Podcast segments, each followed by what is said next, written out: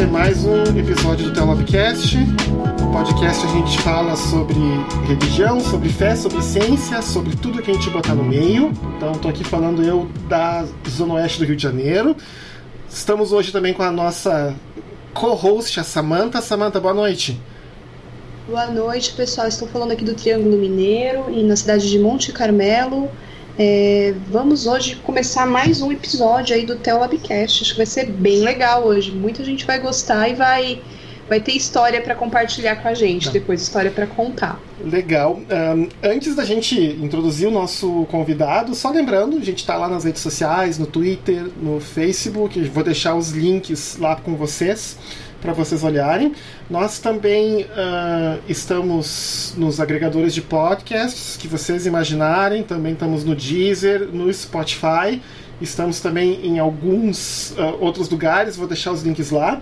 Nós também temos uma pequena campanha de apoio para quem quiser dar uma ajuda a gente sempre lidar com os custos sempre de manutenção de site, outras coisas, tá? Também tem a campanha lá no Apoia-se para vocês darem um um apoio para gente. Mas, né, chega de avisos, né? Vamos começar. Uh, há um tempo atrás, uh, eu ouvi uma entrevista com o nosso convidado e ele terminou a entrevista falando sobre a questão de que ele estava vendo um certo comportamento que ele estava vendo, assim, a questão, questão de startups e o empreendedorismo né, e o mindset de coach, aquelas coisas todas, ele estava vendo isso acontecer na igreja. Então eu disse, ah, vamos convidar ele para falar do no Telopcast com a gente e por isso então a gente introduz o convidado, Startup da Real. Boa noite. Boa noite, tudo bom?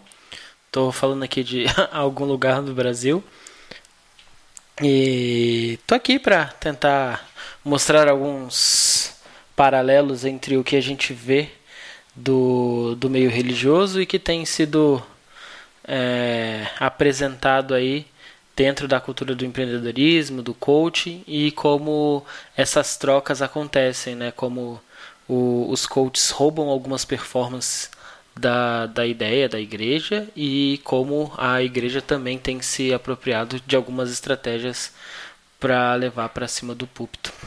Assim, uh, startup, poderia a gente podia começar. Uh, como é que da onde que surgiu a ideia de fazer a conta no startup da Real no Twitter e, e o que, que acabou acontecendo? Eu sei que acabou virando umas tretas, etc. Mas como que ela surgiu? Da onde que vem a ideia? Olha, é, a ideia de fazer a conta, ela veio de um amigo que, que ficava me mandando meme, nem eram memes, né, na verdade, eram imagens motivacionais, essas coisas, de empreendedores famosos, de, de Steve Jobs, frases motivacionais dessas que hoje são muito populares com os coaches, mas que na época ainda não era, não tinha essa explosão do coaching como a gente tem hoje. E aí eu brinquei com ele que um dia ia fazer um perfil no Twitter só pra fazer piada das frases que ele me mandava e tudo. Porque a dinâmica era ele me mandava e aí eu ficava horas explicando para ele porque não fazia sentido nenhum é, aquelas frases, aquele modelo motivacional. E aí um dia eu criei o Twitter assim meio que só para ver no que dava e aí acabou engajando bem e bem rapidinho ele cresceu e tudo e eu só segui criando conteúdo. E aí algumas brigas mais sérias acabaram rolando aí, mas muito porque eu ainda não, não sabia muito bem como usar essa dinâmica e muito porque gente rica se ofende muito fácil. Pois é, o que eu tava olhando assim algumas coisas, eu fui botar por, por curiosidade, né, os termos Jesus e coach no Google e obviamente o Google, o Google não decepciona. Mas por exemplo assim, eu achei aqui, tá, de uma, de uma única autora, tá, chamada uh, Laurie Beth Jones. Eu achei então os seguintes livros. Vamos lá: Jesus Life Coach, Jesus CEO Jesus Career Counselor e Jesus Life Coach, então, que daí é um outro Life Coach Journals, que é tipo um livro de acompanhamento para o outro que é o Jesus Life Coach, né? E aí tem mais um que é o Jesus Coach apenas, só isso, né? Aí eu fui olhar também que tem uma série de outras variantes, como Madre Teresa, CEO, né, Jesus, né, o primeiro coach que existiu, Jesus o coach perfeito, né, é, Jesus, Jesus como coach na sua vida e etc, etc. Mas assim, é, inclusive tem uma reportagem da Piauí que saiu agora em junho de 2019, né, chamada O Coach Evangélico, que está falando do curso de coach de liderança feito por ninguém menos do que Silas Malafaia, né? E aí, falando que ele também tem usado essa estratégia de coach, etc., para falar. Aí, de repente, acho que a gente poder até começar a conversa de um jeito mais profundo, como que você definiria a startup? O que, que é um coach? Ah, é, a ideia original do coach mesmo, é, ele era, no passado bem distante, alguém com muita experiência numa área, é, normalmente era na área esportiva, e ele acabava sendo sendo chamado, convidado para ajudar a treinar pessoas com base nessa sua experiência, né? nesse seu passado de, de tanta experiência, assim.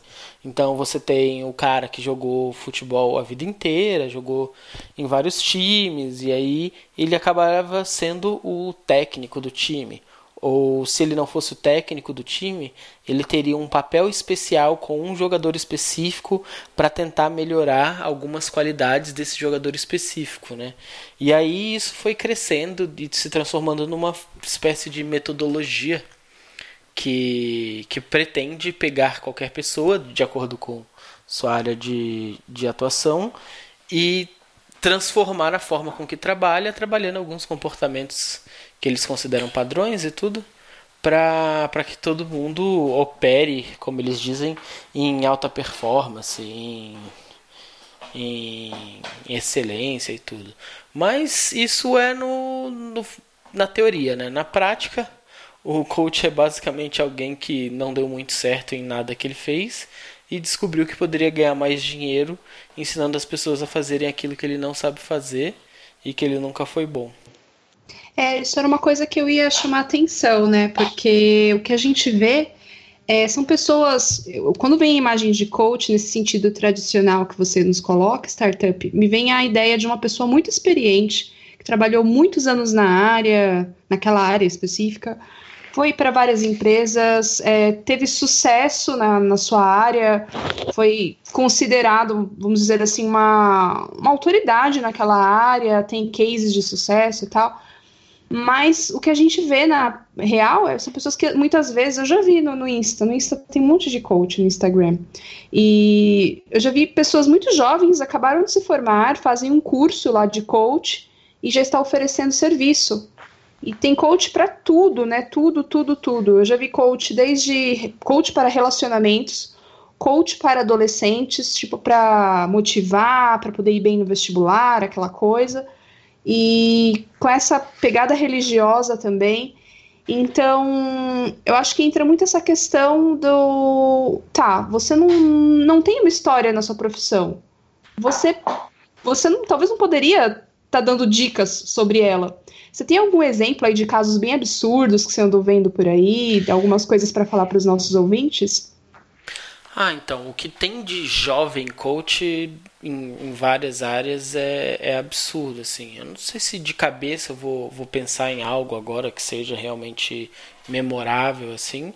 Mas você vê coach de vestibular, você vê coach de Tinder, coach de, sei lá, de pegação, de ensinar a conquistar mulher. Você vê de, de, de um pouco, assim. Porque a, a crença mesmo é que o importante não é a experiência que o cara tem, mas a metodologia, né? E é assim que o curso acaba se vendendo. É, se você entende a metodologia ali, fez aquele, sei lá, dois finais de semana de curso e pagou seus 12 mil reais, você entendeu o método e consegue aplicar ele em várias coisas, assim. E, e aí isso vai, vai variar de tudo, assim. Você ter é, coach de culinária, por exemplo. Vai ensinar a pessoa a ter alta performance na confeitaria. Umas paradas assim, você vê bem fácil, assim.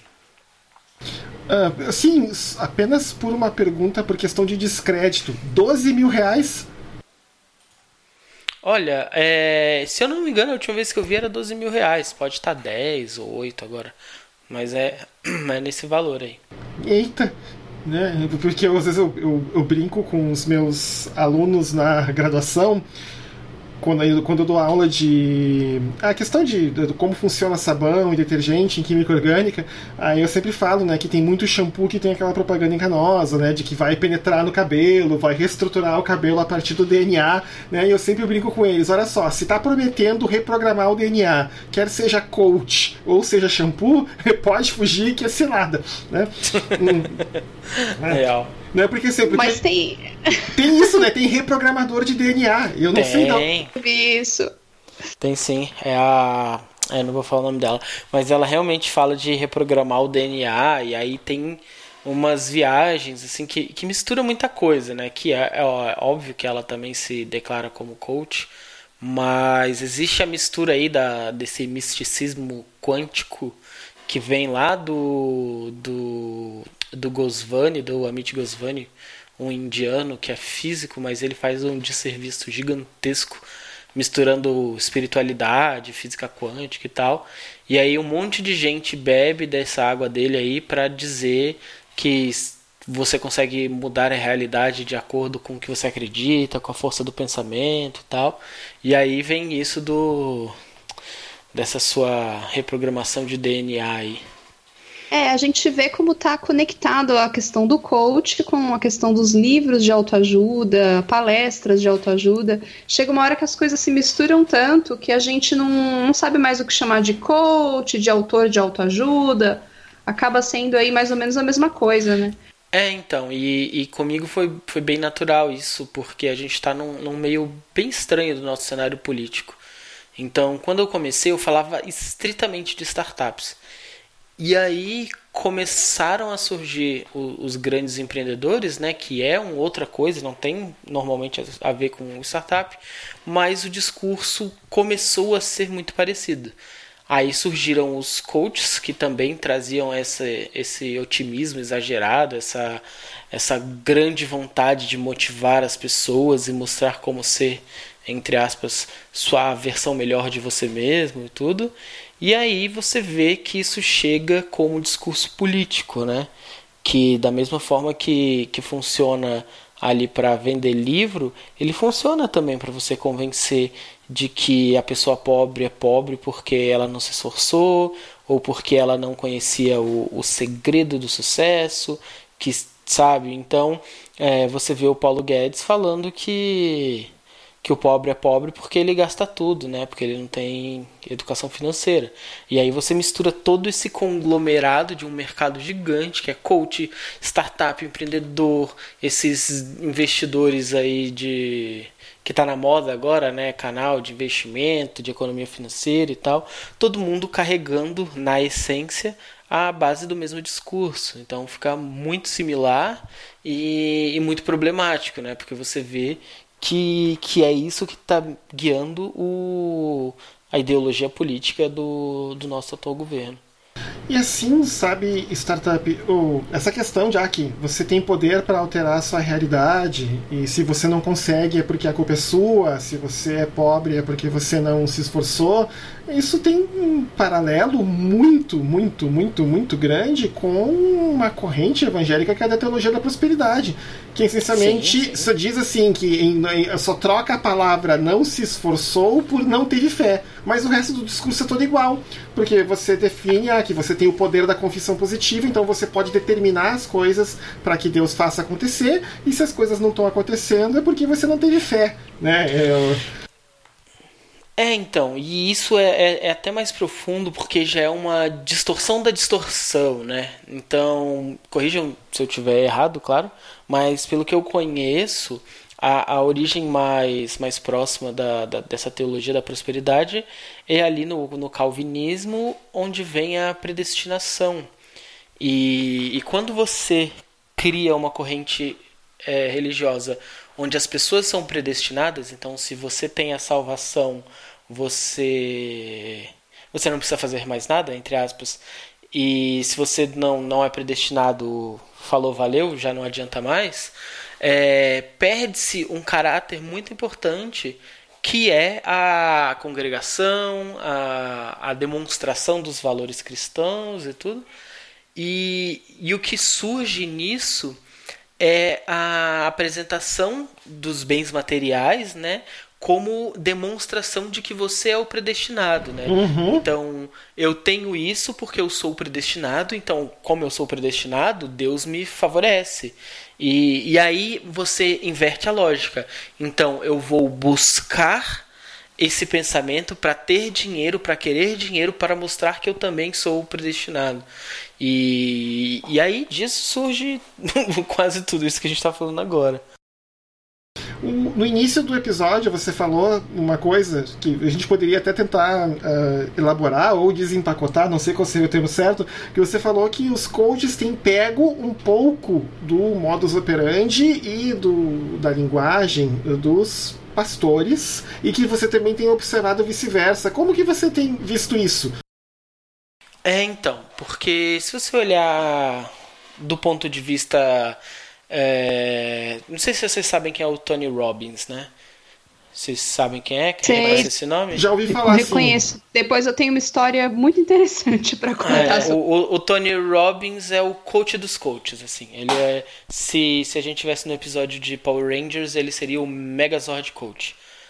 ele é o, o, o Big Boss da parada, assim. É, é, um, é o grande nome dessas coisas.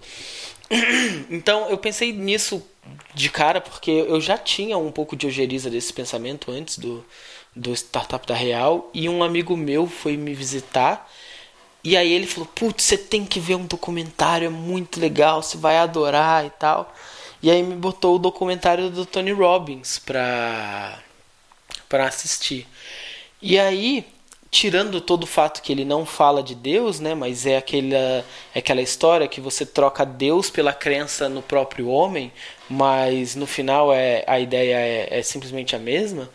Ele, ele tem um palco, então ele entra no palco com, com seu microfonezinho de boca, assim, mãos livres, e a música muito alta, estridente, e aí ele faz todo mundo se levantar. E aí todo mundo se levanta, bate palma e tal. Aí ele faz perguntas, todo mundo responde em voz alta, tudo, todo mundo gritando e tal. Ele vai fazendo perguntas, perguntas, perguntas, perguntas, perguntas, e o pessoal respondendo, né? É, o que a gente chamaria de rapport na, nas vendas. E aí todo mundo respondendo, respondendo, respondendo, e em uma hora ele entende que as pessoas já estão sendo guiadas pela voz dele, porque elas se acostumaram a responder tudo o que ele diz. E aí ele abaixa a música, pede para todo mundo sentar, e aí ele vai mudando o tom da, da apresentação, né? E quando você está num êxtase muito grande e de repente corta e joga uma música mais lenta, você joga com a emoção da pessoa, você baixa a dopamina, é igual o storytelling, roteiro de storytelling de filme, né? É, começa um começo bem bem rápido, tudo, aí de repente, sei lá, a sei lá, vocês assistiram Up, é, tá lá o velhinho, aventura, não sei o que, pum, aí a esposa do cara morre. Aí você, putz, aí dá aquela baixa na dopamina, você tem vontade de chorar.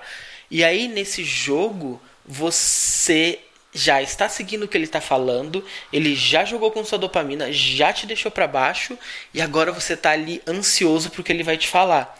E aí é muito fácil jogar autossugestões.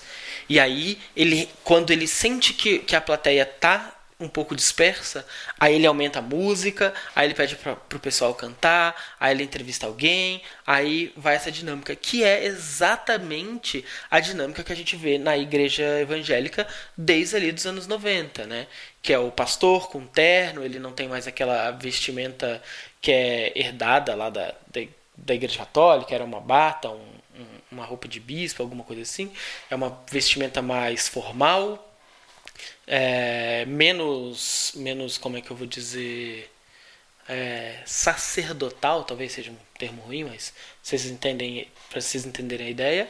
E aí o pastor faz a mesma coisa, né? Então, quando todo mundo chega, tá tocando a música, a banda tá tocando música, ele pede para todo mundo bater palma, aí todo mundo canta música e tal, aí ele para um pouquinho, aí ele começa, pum, aí ele começa a falar a mensagem do dia lá e tudo, e aí entonando a voz, mudando a intensidade do culto dele ali com a voz, e aí de repente ou ele vai baixar muito para as pessoas ficarem comovidas, então vai falar sobre um, um, relato, um testemunho, uma coisa assim. E aí depois ele vai soltar a música, todo mundo vai bater palma, vai ficar feliz de novo. E aí a, a dinâmica de coordenação psicológica dos eventos é exatamente a mesma. Assim, você olha um, um evento de coaching, você olha um, uma, um culto evangélico, um culto, diria até pentecostal, vai ser muito parecida. Extremamente parecido. E o, horário, e o momento do, do apelo para quem quer é, conhecer Jesus, né, quem quer aceitar Jesus, é. É, é. encaixado. O momento de se pedir o dízimo é encaixado no momento melhor aí dessa narrativa para que a pessoa se sugestione a até cometer decisões precipitadas, né? É, então, e aí você faz, faz esse controle, né? Que aí são todos esses gatilhos mentais.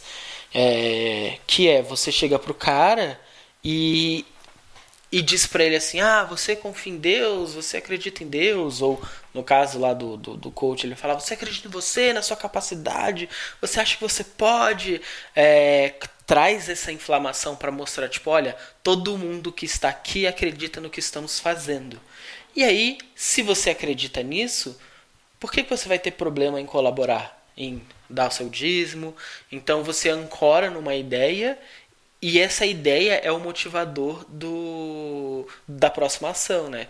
Ah, se, se você criou uma identificação pessoal de que você confia naquilo e que aquilo está te fazendo bem, é, dificilmente você vai negar uma ajuda, uma retribuição depois, mesmo que seja financeira. A minha história com o Tony Robbins, né, foi o seguinte: eu morava em São Paulo ainda, eu trabalhava bem próximo ao SP Expo, que é um centro um, de exposições bem grande que tem lá na zona sul de São Paulo. E teve um evento é, em que o palestrante era esse esse moço. E foi tão interessante porque o trânsito estava horrível. Eu cheguei atrasada no trabalho. E eu, quem é essa pessoa? Eu não conhecia Tony Robbins. E aí eu olhei, assim que eu para entrar no meu trabalho, eu tinha que passar em frente ao local onde estava tendo o evento. Tinha uma faixa, um banner com a foto do homem, sem brincadeira, devia ser o equivalente a um prédio de três andares, o tamanho da foto, assim, do, do cara, escrito lá Tony Robbins, não sei o que, gigantesco, aquela coisa toda. E eu falei, gente, quem é esse, essa pessoa? Aí eu fui, cheguei no trabalho, fui pesquisar na internet, foi aí que eu entendi o fenômeno que ele era e até é. encontrei o link para esse documentário que você mencionou. E essa, essa história da foto chamou minha atenção, porque não é de agora que a gente vê outdoors, igrejas com fachadas com a foto lá do, do, do famoso, né, do, do, do, do, do, entre aspas, dono daquela igreja, do fundador, né? Uhum. Então eu não vou nem Vamos, vamos, vamos citar nomes, vai, R.R. Soares, aquele, é, o Agenor Duque, Ingrid Duque, entre outros, o Valdomiro, aquelas fotos gigantescas na, na frente da igreja, aquilo sempre me incomodou, porque tá colocando ali uma, uma projeção em cima daquela pessoa, não em cima de Deus, que é o que a gente espera da igreja, né? Então, quando você fala que o coach, o Tony Robbins, vende a ideia do acredite em você e a igreja vende a ideia de, do acredite em Deus, eu estou chegando à conclusão que é exatamente a mesma coisa, que já não é mais de Deus que estão falando.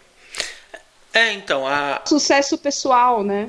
Isso, mas a, a promoção do, do, do, sucesso pessoal é uma das grandes armas da, desse, desse modelo mais renovado né, de, de religião, de, de, de igreja evangélica, que, que a gente vê por aí. Então, a, a própria Igreja Universal ela tem o culto de prosperidade deles, onde, ah, se você colaborar com tanto, Deus vai te dar em dobro, sabe? Essas coisas assim que são usadas. Mas a personificação do líder religioso, ela é importante para que exista essa proximidade com que aí que, que os coaches tentam se inspirar também, né? Que é como se fosse um grande guru, né? Que aquela pessoa é sua porta mais próxima para para para o que você deseja, né? Para o seu sucesso, para sua realização, para sua transformação da vida financeira. E aí que que a gente vê o que seria chamado até por eles mesmos, se eles olhassem imagens católicas, né, de idolatria e, e esse tipo de, de ideia que teoricamente, ah, quando eles questionam os santos da Igreja Católica, eles criticam, mas quando eles transformam a si mesmos em, em santos, eles aceitam de uma forma bem tranquila. O Leonardo, que não, não pôde participar do episódio com a gente, ele deixou duas perguntas uh, no áudio para mim. Eu queria perguntar. É... A gente falou um pouco de democracia nas igrejas no episódio 31, e eu acho que essa é uma discussão super importante porque é uma discussão que é pouco feita nas igrejas, essa é a verdade. E, e, e nesse contexto, a gente falou que aqui no Brasil, em especial, em alguns outros países, mas aqui no Brasil esse fenômeno é muito notório. Você vê uma proliferação das igrejas evangélicas com essa visão de que o pastor, aquele cara que dá a cara para bater e vai abrir uma igreja evangélica, enfim, vai ter todo o trabalho de dedicar a sua vida àquilo, é, antes de tudo, um empreendedor e que esse cara ele não só vai abrir uma igreja como empreendedor com o sonho de ver entre aspas o negócio e igreja dele crescendo mas também com o sonho de é, ensinar essa cultura aos outros de faça você mesmo e tal. E isso acaba é, fomentando é, Brasil afora uma cultura de empreendedorismo cristão cristão, podemos dizer assim, que é essa cultura do faça você mesmo, essa cultura do evangélico que busca é, abrir a sua própria empresa e, e, enfim, né, esse esse sujeito aí que tem todo um trabalho aí de de ser de ser mesmo um empreendedor por quê? Porque você tem histórias, entre aspas, de sucesso nesse sentido, que é o do pastor que pegou e orou a Deus e era pastor auxiliar numa comunidade, ou é, sei lá, foi consagrado pastor por alguém e alugou um salãozinho com espaço para 15 cadeiras e financiou aquelas cadeiras em 20 vezes e enfim, daí começou a chegar gente e ele teve que alugar um salão maior e, e é tal é a história de sucesso dos negócios aplicada ao ambiente eclesiástico. Né? Então, assim, eu queria que ele falasse mesmo, assim, é, da mesma maneira que essa, esse canto de sereia do empreendedorismo, que por, por vezes, assim, assim é, não, não estamos falando que empreender é ruim, mas é, por vezes ele traz aspectos exagerados e negativos, ele tem um componente, esse componente adicional na igreja, né? Que o, o canto do de sereia do empreendedorismo tem um componente espiritual, que assim é ser, ser forte e corajoso. Então você tem um monte de versículos incentivando você a seguir em frente e ultrapassar todas as barreiras, e esses versículos são aplicados ao empreendedorismo. Né? Eu queria saber assim como que é, é, é, é você vê essa relação entre é, esse empreendedorismo que a gente vê no, no, no palco, né? No empreendedorismo que a gente vê que alimenta aí toda uma indústria de, de fomento ao empreendedorismo empresarial e isso aplicado às igrejas, né? Esse empreendedorismo também de é, faça o seu próprio ambiente eclesiástico e daí, e daí esse ambiente eclesiástico que, que, que também tem um déficit de democracia imenso, assim como as, as empresas é, administradas por empreendedores que fazem o seu, a sua própria história, também tem um déficit de democracia imenso. Então, eu quando eu fui gravar com o Barba, né, com o Cristiano, eu, eu até caí num submundo um pouco mais obscuro disso aí. Então, a gente tem esse esse cara que é o da igreja pequena, que vai lá e que constrói, par parcelou os bancos e tudo, e vai construindo ali sua, sua igrejinha, que na verdade não é o maior dos problemas, porque normalmente essa, essa pessoa em específico ela é movida pela fé, né? Então ela tinha uma segregação, uma congregação e aí juntou algumas pessoas que tinham uma visão parecida e, e aí abriram num lugar onde não tinha uma igreja para alcançar mais pessoas e acaba é, não sendo o, o maior dos problemas. Mas existem pessoas intencionadas em transformar essas pessoas em problemas. Então eu caí, por exemplo, num curso de alta performance para pastor. Então, o que eles faziam era o seguinte: ele chegava e falava para o pastor assim: Olha, é, você acha que só ter essa igreja aí é suficiente? Deus quer que você tenha uma igreja gigantesca e você não vai fazer sua igreja gigantesca. Se você pagar o meu curso aqui de X mil, eu vou te ensinar a transformar a sua igreja numa igreja de sucesso. E aí sim começa a implantação desse modelo de pensamento. Porque quando esse tipo de pensamento é disseminado, você começa a olhar e e óbvio que dentro da, da, lógica capitalista isso passa a fazer sentido, que é claro que eu quero uma igreja maior, claro que eu quero que minha igreja tenha mais recursos, claro que eu quero ter uma vida melhor, né?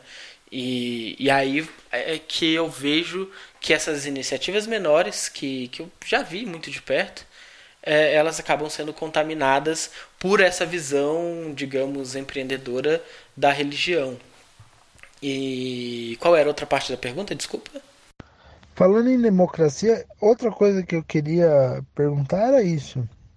Porque a gente vê que essa cultura de empreendedorismo, abra sua empresa, cresça, é, faça sua startup ou qualquer coisa do tipo, é uma cultura que gera ambientes profundamente antidemocráticos. E talvez uma das maiores conquistas dentro do ambiente empresarial é o de que as grandes empresas estabelecidas têm que cumprir políticas de compliance, trabalham políticas de responsabilidade social, têm políticas de inclusão e de diversidade. Então, assim, são coisas bem estabelecidas, criadas em ambientes robustos. E a ideia, é, a ideia do empresário de, de startup muitas vezes foge disso. Então a gente vê problemas acontecendo, inclusive com as startups que se tornam grandes empresas. É, eu tenho, tenho, tenho, tenho o caso é, de, de, alguma, de algumas startups que inclusive tiveram problemas com essas administrações megalomaníacas do tipo, né? Em alguma medida o Uber teve alguns problemas de administração por causa disso, é, a própria Tesla teve alguns problemas com algumas megalomanias do, do, do Elon Musk. É, tem aquela empresa de espaços de coworking que agora me fugiu o nome, que é um caso absurdo né? E, e, e, às vezes esses caras eles, eles fazem parte de um sonho bizarro de que assim não que não que não seja legal sonhar e não seja legal produzir valor no que você faz mas assim um sonho bizarro de viver uma vida totalmente real em que você vai ganhar milhões ou bilhões com em questão de meses ou poucos anos e você vai é, misturar esse ambiente do trabalho com o ambiente de assim e daí você começa a pensar em assim o que você vai fazer? Você vai viver aquela vida de ostentação né com, com essa grana toda porque afinal você ainda é jovem enfim e, e tem, tem tudo isso né então assim a gente percebe que nas novas empresas nas startups tem um déficit de democracia muito grande em relação às empresas estabelecidas normalmente. Porque nas empresas estabelecidas já aconteceu um monte de merda.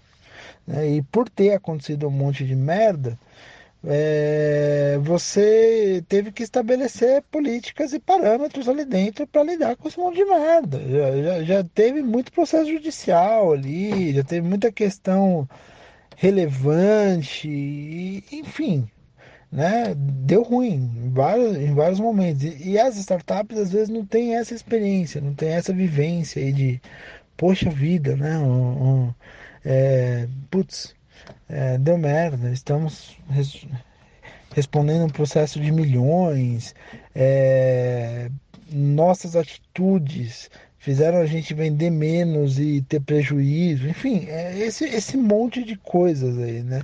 Você não tem essa preocupação ainda.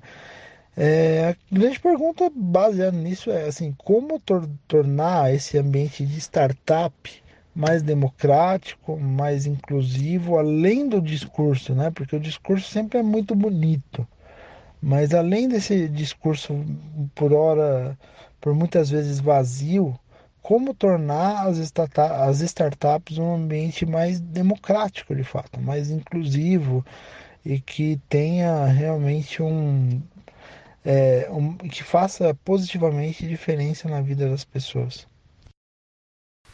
Tá, é, a primeira coisa para entender isso é de onde vem a cultura de startup, né?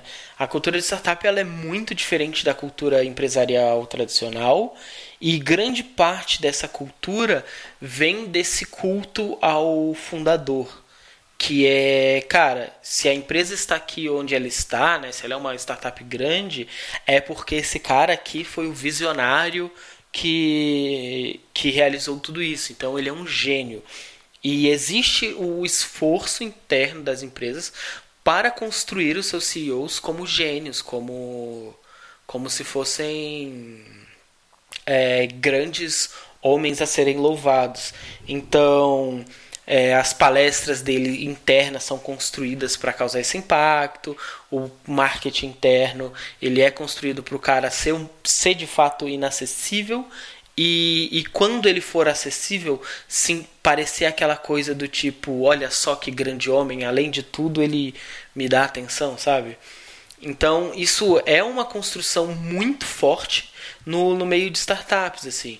Então, por exemplo, não vou citar nomes, mas tem uma startup brasileira que tem um grande evento e que toda a empresa é, quando tem a palestra dele no próprio evento da empresa, todos os funcionários são obrigados a irem até o, o, o a plenária lá, bater palma para ele, sabe?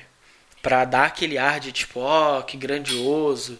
E, e essa construção ela existe muito. E, e como esses caras, por, por definição, eles têm tendências psicopatas, né? tem inúmeros estudos sobre isso, é, é, fácil entender que se ele é o visionário, se a visão dele é o que levou a empresa até ali, é, as pessoas têm que aceitar a visão dele mesmo porque ele que está certo, sabe?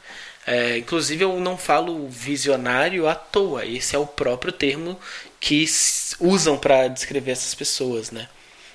Então, e aí vem a, a, outra pergunta, que se é possível ter um ambiente de fato democrático é, em startups. E eu acho que é, tá? Eu não sei porque eu, eu nunca trabalhei em startups gigantescas, mas em startups menores e algumas muito grandes, a gente consegue ver boas iniciativas disso. Então, tem uma empresa chamada Buffer, que ela, ela tem um software de automação de redes sociais que é bem utilizado. E na Buffer, por exemplo, existe uma política de transparência total. Então, se você entrar no site da Buffer, você consegue ver o salário de 100% das pessoas, você consegue ver quanto entrou, quanto saiu, quais são os contratos, você consegue ver tudo. E isso é um passo muito grande para a democracia, sabe?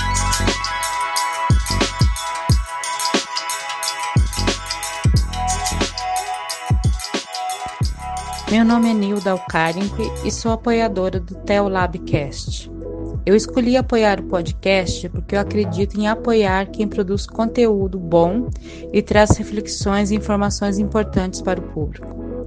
E quero convidar vocês também a apoiarem o programa mensalmente, com valores a partir de R$ reais. Se vocês estiverem interessados, podem saber mais na nossa campanha no apoia.se Teolabcast.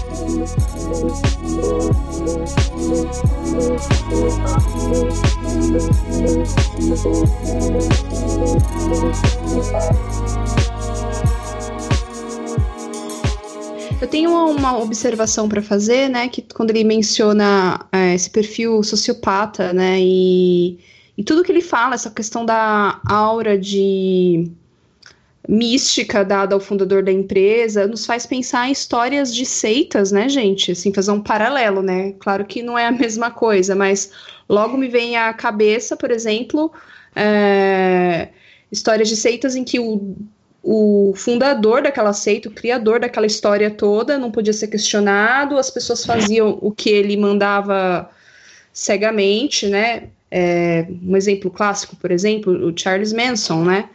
Então, é claro que a gente não tá. Gente, eu tô comparando uma pessoa que tem um perfil de sociopata com um psicopata de fato, né? Mas é importante a gente perceber como os mecanismos são muito parecidos, né?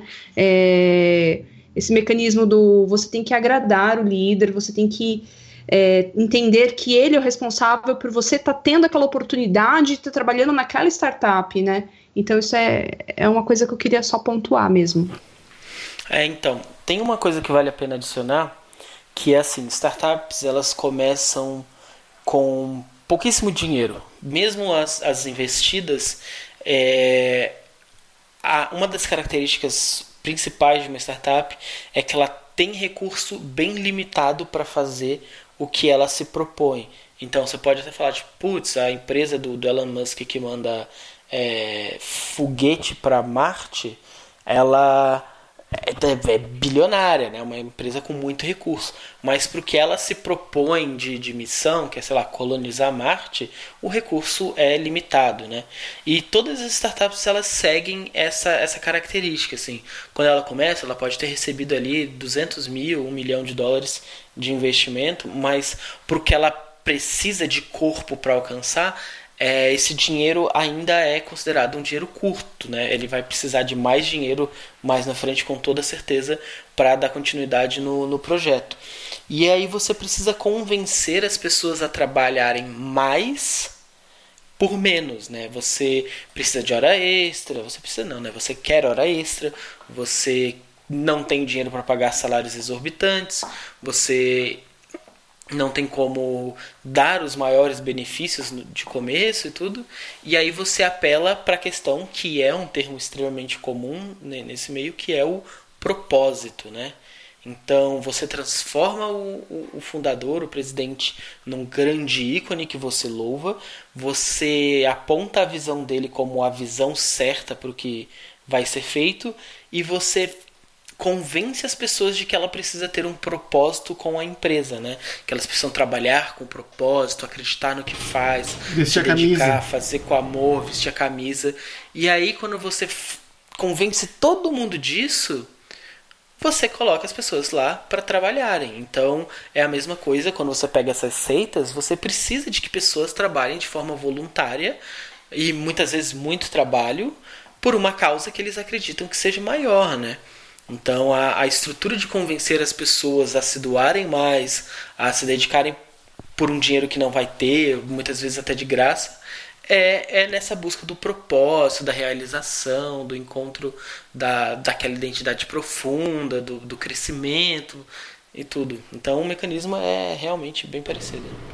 Uh, uma pergunta que eu tenho para fazer, eu tenho que fazer duas na sequência. Uh, primeiro, startup, pelo jeito que você fala das igrejas, você já participou de alguma igreja no passado, eu imagino. Já, já sim, já sim. Não tá. Então assim, eu vou fazer uma pergunta então que de repente tu vai conseguir uh, entender o que eu tô querendo, onde que eu tô querendo chegar. Uh, é muito comum, e eu já participei de conselho de administração de igreja, uh, ver dentro das reuniões de discussão de orçamento, de gastos e não sei o que, é, todo o papo de que a igreja tem que ser administrada como uma empresa. Né? E, e aí esse papo, né, essa mentalidade, né, já que a gente está falando de coaching, né, esse mindset acaba meio que permeando tudo, e tudo é meio que gerado, gerido na igreja de modo a dar lucro. Tem que dar lucro, tem que dar lucro, a igreja, a igreja é uma empresa, tem que ter balanço, o balanço tem que ser positivo, aquela coisa toda, né? Não é que a gente queira que uma igreja dê prejuízo, ou que fique no azul, ou fique no vermelho o tempo inteiro, né? É o contrário. É, mas assim, você acha que, ou do tempo que você participou de uma igreja, que essa ênfase ah, no, no, no financeiro não acaba deixando meio que as pessoas de lado e a gente acaba o propósito da igreja acaba sendo meio que desvirtuado? Ah, então, eu eu conheci muitas igrejas na vida porque é uma longa história. Mas, por exemplo, eu conheci igrejas muito pequenas. É, minha mãe patrocinava uma igreja quando eu tinha lá meus 15 anos. Então tinha uma pastora da igreja da igreja Assembleia e a moça realmente alugou uma sala, umas cadeirinhas e minha mãe patrocinava, essa, da, pagava aluguel, alguma coisa assim, algumas contas do, do lugar da igreja para a igreja funcionar. E, e eu via que a preocupação maior ali, como eu estava muito próximo, eu via que essa preocupação era muito com as pessoas, assim, sabe? A, a própria pastora não, não tinha muito coragem de insistir em dízimo, essas coisas assim. É, era, era, era bem visível e até por isso que a igreja tinha esses problemas financeiros e precisava de, de algumas ajudas maiores para se manter. Mas eu também fui bastante em cultos da, da Igreja Universal. E aí a Igreja Universal já traz essa desumanização, né? Então, eu lembro de um episódio que, que eu fui com minha mãe numa, numa igreja universal, e aí eles entregaram assim, é, sei lá, você dava 10 reais, e aí eles te davam uma chave na mão, que era uma chave de papel, sabe? E aí falava, ah, essa é a sua chave pro céu e tal, pela sua contribuição. Aí depois vinha, quem colaborar até 500 reais, aí recebia uma chave de metal dourada, sabe? Aí quem contribuir acima de 5 mil reais vai ganhar essa chave de ouro, sabe? Então é, você vê que cria-se é, essa construção de produtos, né? São produtos dentro da igreja que ignoram completamente a existência do humano e o valor individual de cada um. Então você está dizendo claramente que quem é mais rico tem um acesso privilegiado aos céus e que quem é pobre vai depender daquela chave de papel ali para poder ter sua salvação.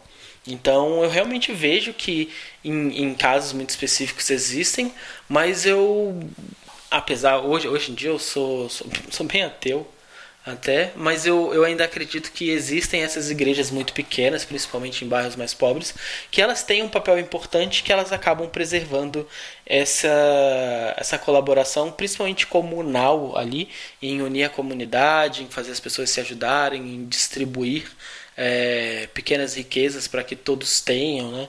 Então eu como eu vi isso de perto, eu acredito que ainda exista. Mas quando a gente vê essas igrejas maiores, essas grandes esses grandes grupos, né? Então você tem Sara Nossa Terra, você tem Igreja Universal, você tem grupos gigantescos aí que fazem igrejas e que realmente é, desumanizaram, eles se afastaram da questão humana e, e hoje ele, eles basicamente operam como realmente uma, uma empresa que visa lucro e que pensa o tempo todo em formas novas de, de gerar receita o, eu estava me lembrando de uma conversa que eu tive com um amigo. Ele fez MBA e aí o professor de marketing do MBA mandou eles assistirem durante um mês os programas da Universal em horários diversos do dia, uh, manhã, tarde e madrugada. E aí eles tinham que ver, analisar o, o, como que os programas eram montados, etc.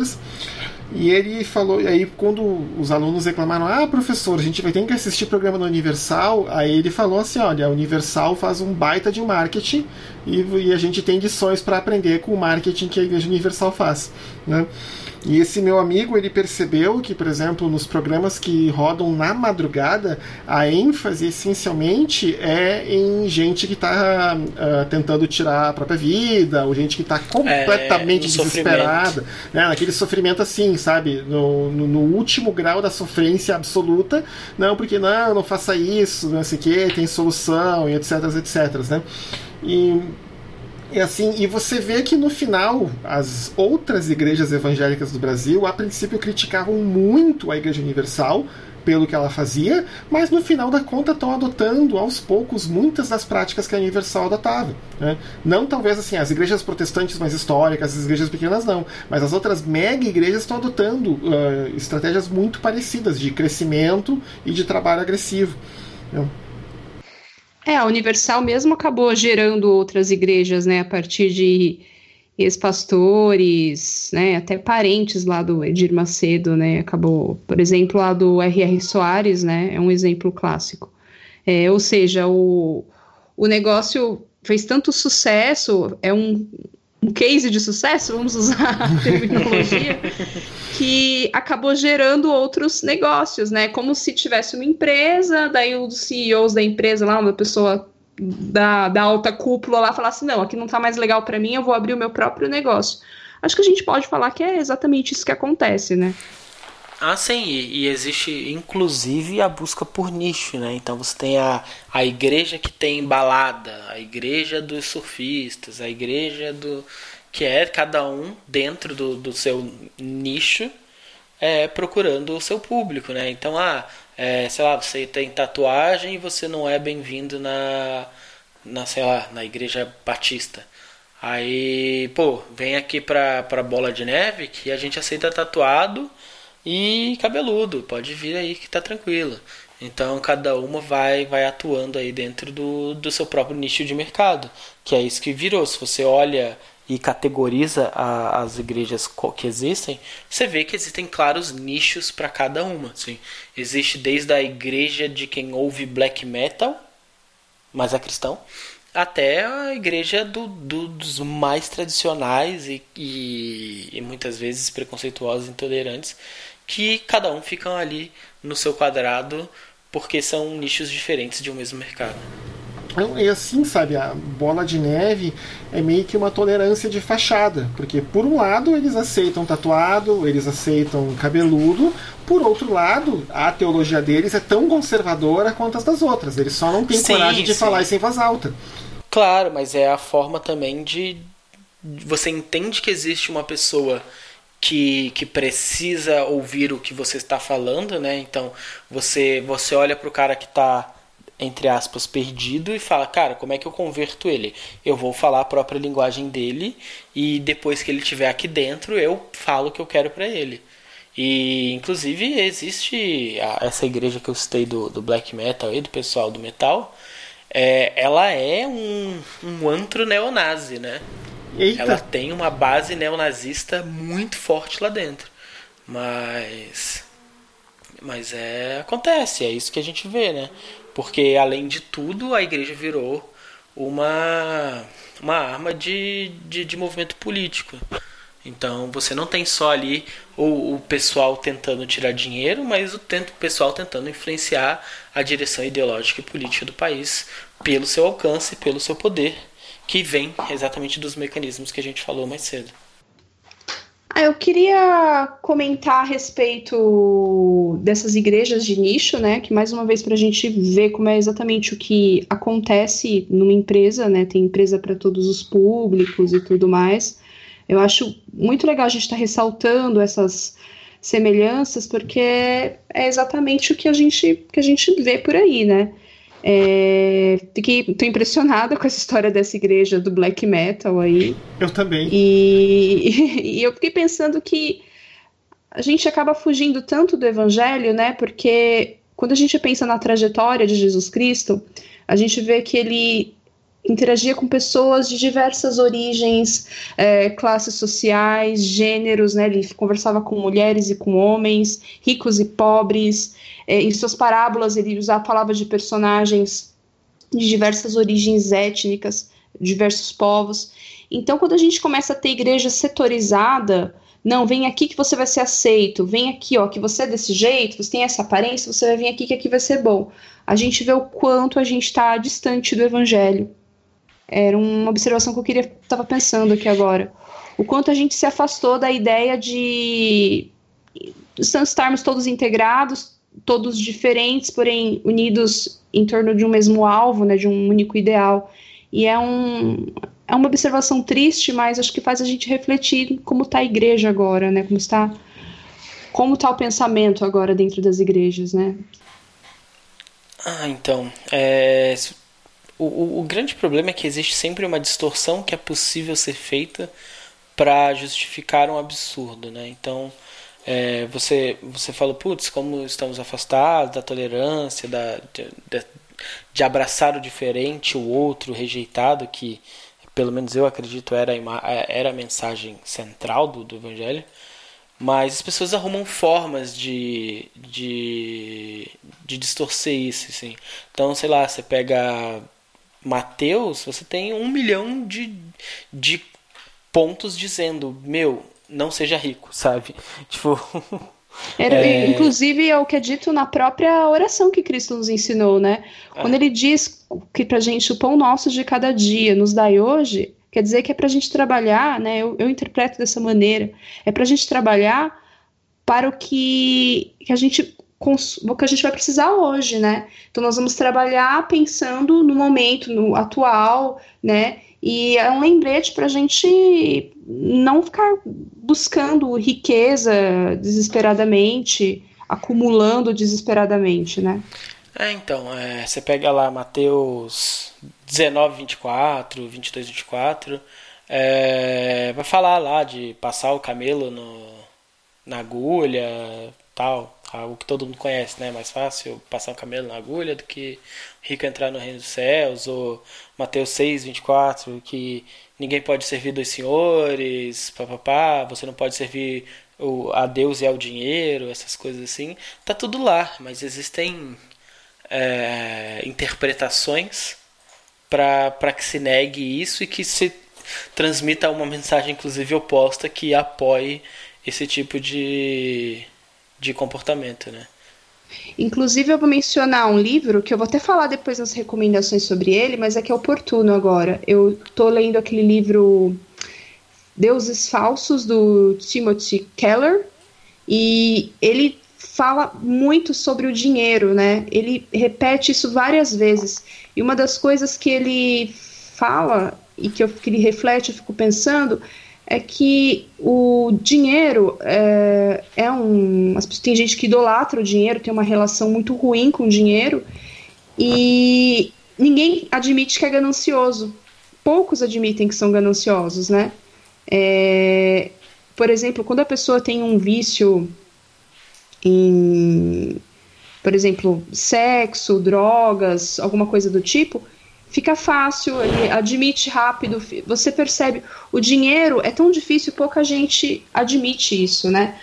E a nossa sociedade, enfim, a gente sempre já falou isso em outros episódios, né? O quanto valoriza o consumo, a imagem pessoal, e para tudo isso precisa de dinheiro, né? Então, acho que fica bem claro aí o quanto nós temos uma relação muito complicada com, com dinheiro, né? Servindo fala servindo a tentando servir a Deus e a Mamon, né, ao mesmo tempo, e é, a própria Bíblia fala que é impossível.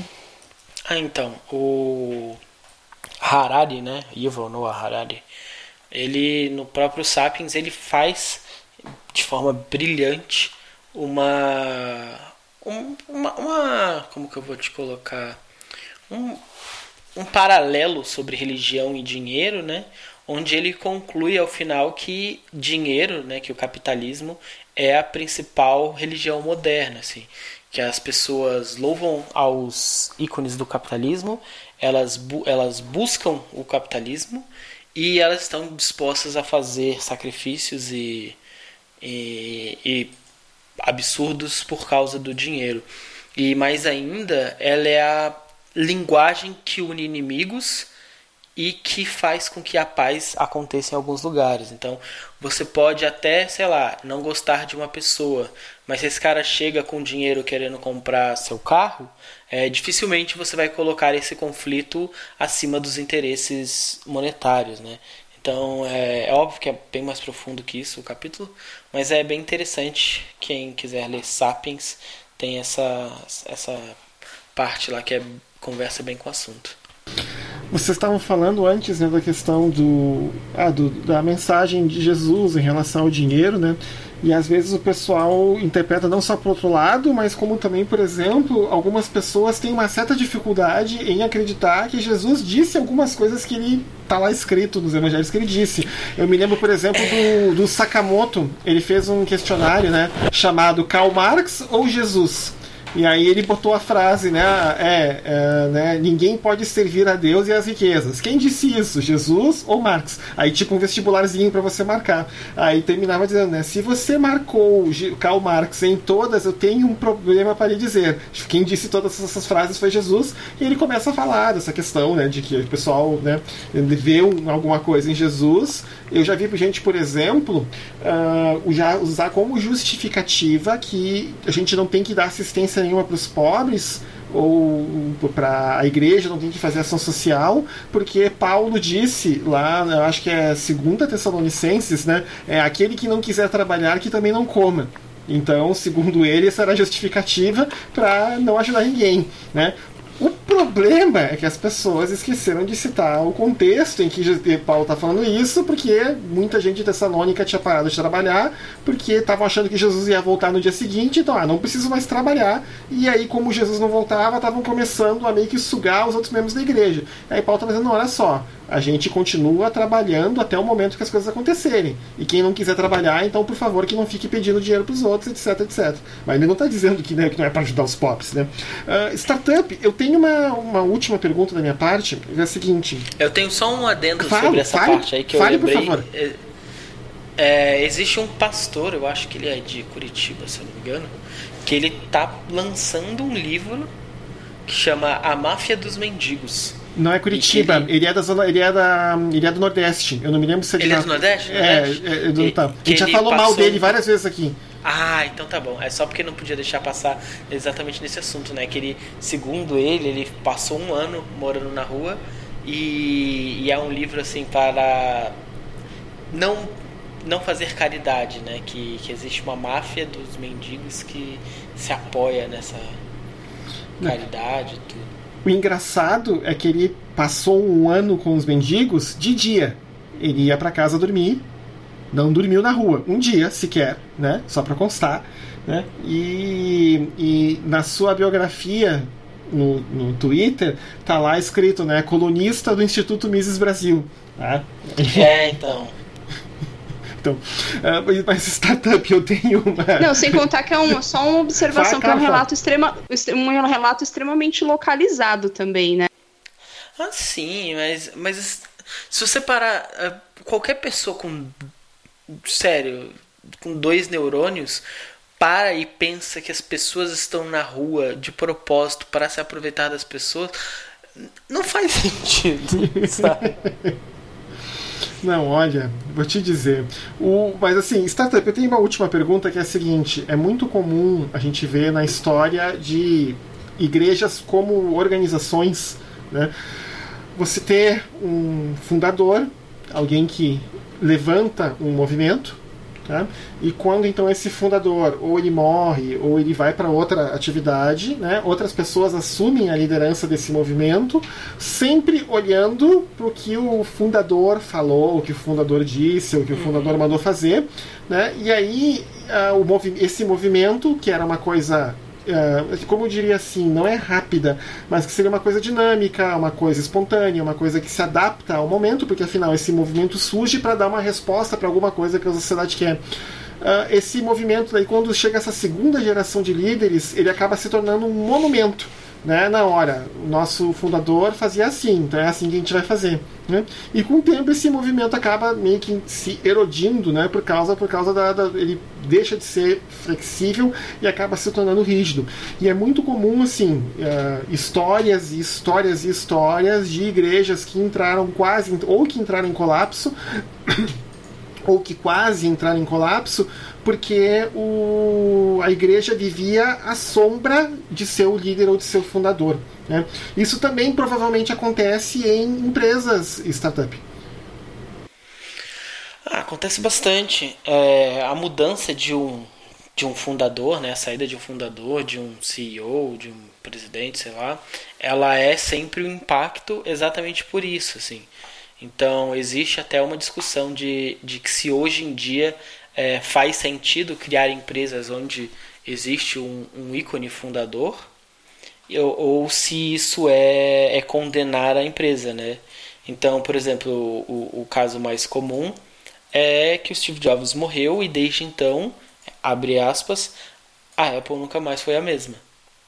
Então, por mais que os planos estivessem escritos, por mais que as coisas estivessem definidas, por mais que, que tudo é, tivesse sido feito do jeito que ele planejaria, do jeito que teria acontecido, é, ainda vão dizer que se algo deu ruim é porque o Steve Jobs não está aí, os computadores novos saem com problemas porque o Steve Jobs não está aí, e mas e aí essa transferência da aura, né? Tipo só o grande ícone Salvador é capaz de fazer aquilo que que eu gostava, que eu acreditava.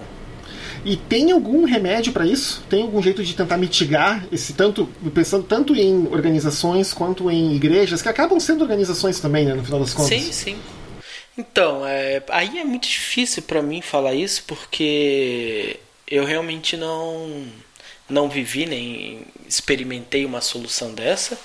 É, eu vejo, se a gente observar as empresas mais tradicionais, elas fogem um pouco, né? É, é muito mais fácil você saber quem é o CEO de uma empresa, de uma startup que ganhou nome, do que, sei lá, da. Vamos pegar um exemplo aqui. Da Amil, sabe? Da, da Ford. É, que a Ford tem o, o Henry Ford. Mas assim, quem é, quem é o fundador da LG, sabe? Quem é o CEO da LG. Tipo, alguém de um mercado muito específico deve saber, obviamente. Mas é, essas empresas, elas criam a marca delas para a própria marca serem ser, ser, o seu ícone, assim, né? Então a Coca-Cola, tipo, não importa quem é o presidente ou quem foi o presidente da Coca-Cola. É, a marca é aquele símbolo e, e, e o público segue o símbolo. É, o símbolo tende a dizer o que é. Então eu acho que, que essa criação do do, vamos falar, usar o termo em inglês, mas do, do branding em volta de um logo, em volta de, de uma identidade visual, de uma conversa com, com uma identidade visual e não em cima do, de uma pessoa específica, me parece que mitiga isso, mas eu, estaria sendo irresponsável em dizer que essa é a saída ou que isso é o certo ou não, porque no fundo é, o que as empresas querem é crescer muito rápido em pouco tempo e, e ter uma cara lá na frente. É, faz isso porque gera carisma, gera empatia, gera conexão. Então, tipo, se o cara quer, quer uma empresa que cresça rápido, uma igreja que cresça rápido, provavelmente botar a cara dele ali vai ser mais fácil. E aí, como todo bom capitalismo, né, depois que o cara morrer, você pensa no que faz. É, pois é. Samantha, mais alguma pergunta? Não, não tem mais nenhuma pergunta não. Não, tá. Então tá. Então a gente vai passar para aquela parte mais final do episódio, onde a gente sempre abre espaço para recomendações e jabás uh, aleatórios. E, como sempre, o primeiro a dar suas recomendações sempre é o nosso convidado e sempre deixando claro né, que o, o jabá é completamente permitido. Então, startup, faz o seu jabá aí. Tá, eu vou começar com o meu jabá geral. Então, é, eu tenho perfil no Twitter, arroba Startup da Real, perfil no Instagram, que é um pouco diferente da dinâmica do perfil do Twitter, mas também é arroba Startup da Real, então me segue lá.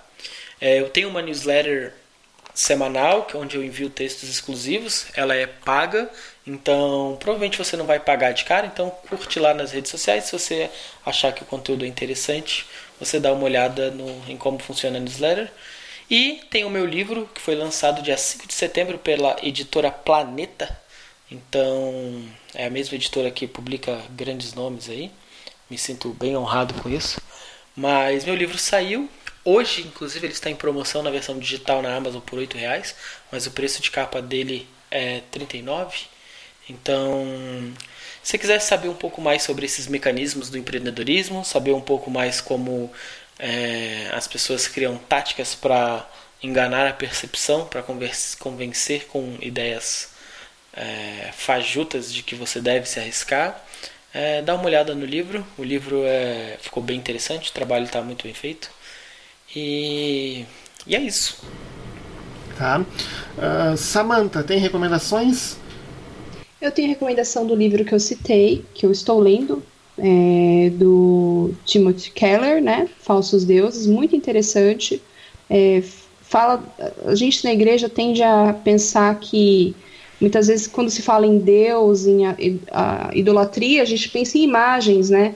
E o Timothy Keller, né, que é um pastor norte-americano, coloca isso de uma maneira bem interessante, falando sobre a adoração ao dinheiro, por exemplo. Então é um livro que eu estou gostando muito de ler.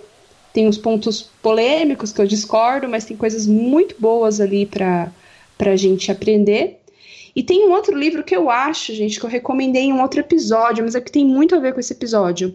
É o, bar, é o livro da Barbara Ehrenreich. Não sei se eu consigo pronunciar direitinho o nome dela, mas é o livro Sorria. É um livro em que ela fala com muita crítica sobre essa ideia da do pensamento positivo, do livro O Segredo, e tem um capítulo que ela fala das mega igrejas, que é muito bom. É, ela conversa lá com o pastor de uma mega igreja, o cara era um estádio abandonado, o cara comprou, transformou aquilo numa mega igreja, e ela tenta entender por que, que as pessoas vão lá, por que, que faz tanto sucesso. Então, minhas recomendações são esses dois livros. É, legal. Eu vou deixar como recomendação, uh, primeiro, sempre acabo dando recomendação de música no Telobcast, porque eu vou escutando coisas diferentes e que eu gosto recomendo. Então, uma banda canadense chamada Half Moon Run tinha lançado um disco em 2017, lançaram um disco novo agora semana passada.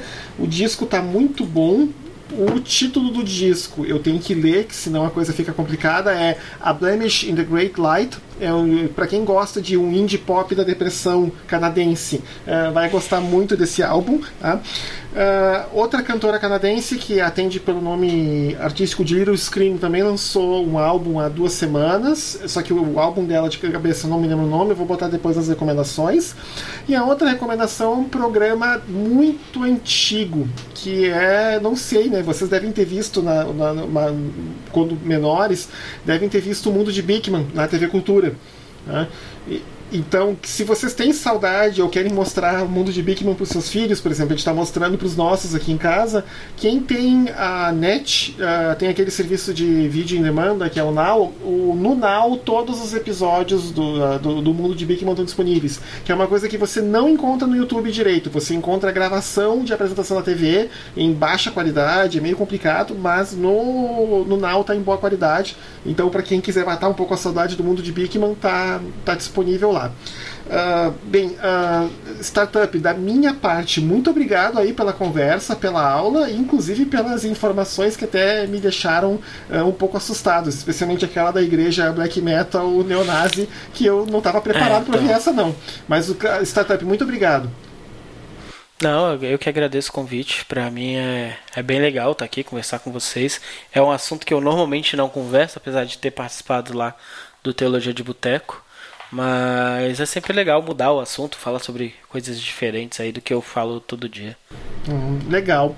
Um, então, uh, gente, para quem está nos ouvindo, esse foi mais um episódio do Labcast, onde a gente mistura a fé, a ciência e tudo que a gente puder botar no meio.